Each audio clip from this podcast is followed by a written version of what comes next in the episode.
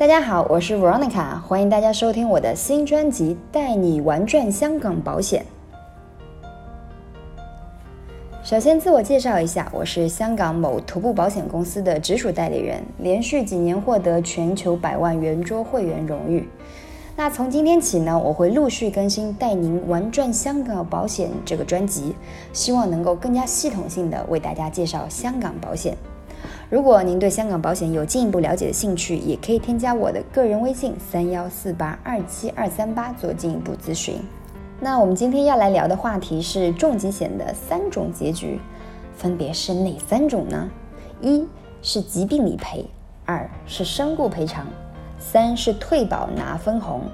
首先，让我们来看一下疾病理赔。这里的疾病理赔呢，是包含了重疾和轻症的。其实，在重疾种类上面，我们一直都讲。重疾保障的种类其实够用就可以了，刻意夸大产品所能够保障的疾病种类多，这只是保险公司的一种营销策略。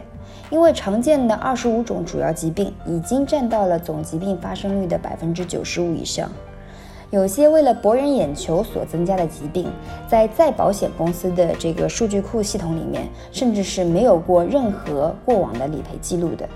那疾病理赔的第二种是轻症的赔偿，那现在轻症赔偿呢，基本上就已经成为了重疾险的一个标配。比如说像原位癌呀，还有非典型性心肌梗塞这种轻症，发病率也是比较高的，通常会占了赔偿保额的百分之二十左右。那这个实用性也是比较好的。那重疾险的第二种结局是身故赔偿，也就是说，如果受保人身故了、过世了。那这张保单也会赔偿。现在在市面上比较主流的重疾险都是包含身故赔偿责任的，而且与重疾赔偿共用同一个保额。如果受保人没有过疾病理赔就身故，那么保单就会把保额一次性的赔付给受益人。因此，带身故赔偿的重疾险往往呢也会被称为返本型的重疾险，而不带身故责任的重疾险呢，由于它的保费比较便宜。受保人就有可能因无疾而终拿不到赔偿金，因此也被称为消费型的重疾险。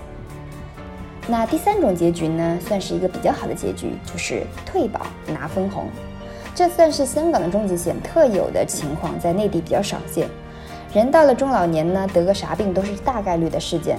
但你说无病无灾活到九十九这样的人有吗？一定有啊！谁说这个人就不能是自己呢？如果您真的是一个这样的幸运儿，那么退保拿分红就非常合适了。这份重疾险呢，就相当于一份年化四到五的理财产品。所以，香港重疾险的特点就是有病能赔，没病理财，是不是非常棒呢？不过这里要提醒一句啊，有分红是香港重疾险的特点，这一点非常好。但是如果你买重疾险一心就只想着退保拿分红，那这个就是本末倒置了。